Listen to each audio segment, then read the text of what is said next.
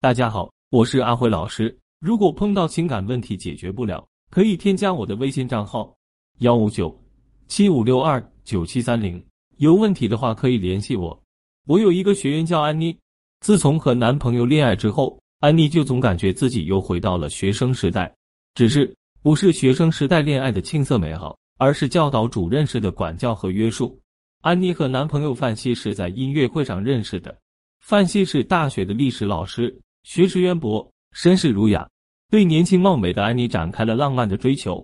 安妮从小就向往文艺浪漫的爱情故事，范西的身份和形象都完美符合安妮对理想恋人的期待，于是安妮很快就沦陷了。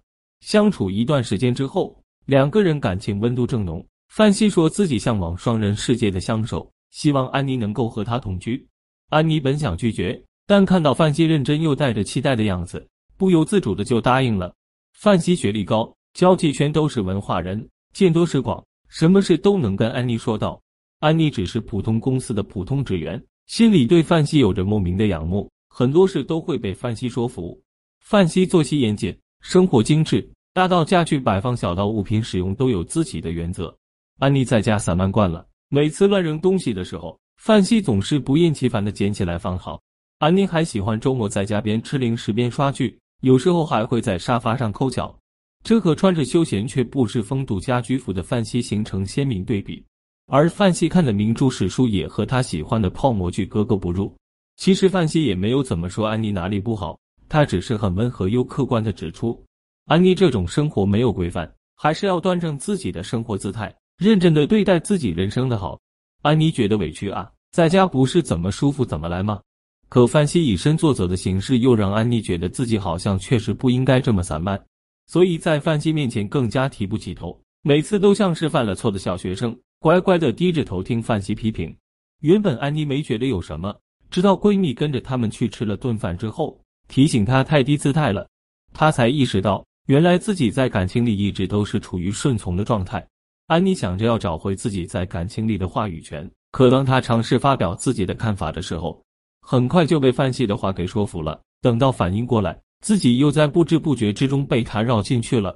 像安妮这样在感情处于情感低位的女生有很多，问题不在于处于地位的现状，而在于地位的她们总是不自觉的被男人牵着鼻子走，左右着想法和做法。她们大多数时候只会感觉有点压抑，却没发现自己自己丧失主动权和话语权，无意识的顺从对方了。那么，如果你在感情中也处于这样的低位状态，该如何改变自己的弱势呢？首先要调整自己对爱情地位的认知。在恋爱关系中，情感的地位高低是由双方的价值和投入决定的。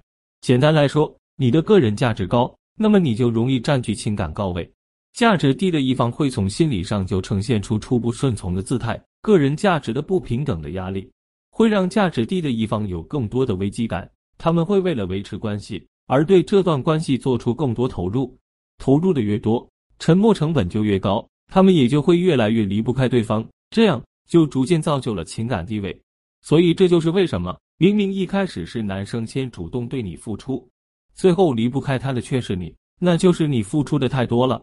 我们要想扭转自己的情感地位，就要调整自己对爱情地位的认知，不是你对他越好，他越离不开你，而是要满足他的需求感，才能让他离不开你。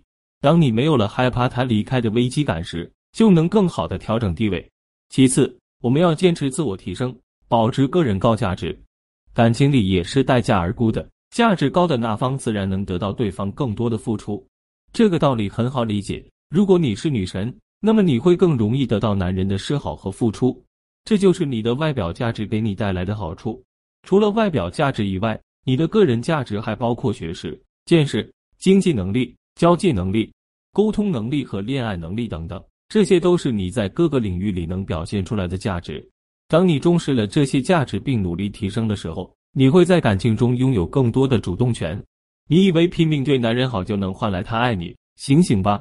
单一的价值换来的好处都是暂时的，只有不断提升的个人价值才能维持长久的感情温度。最后，我们要自信自爱，活出自我。自信是女人魅力的前提。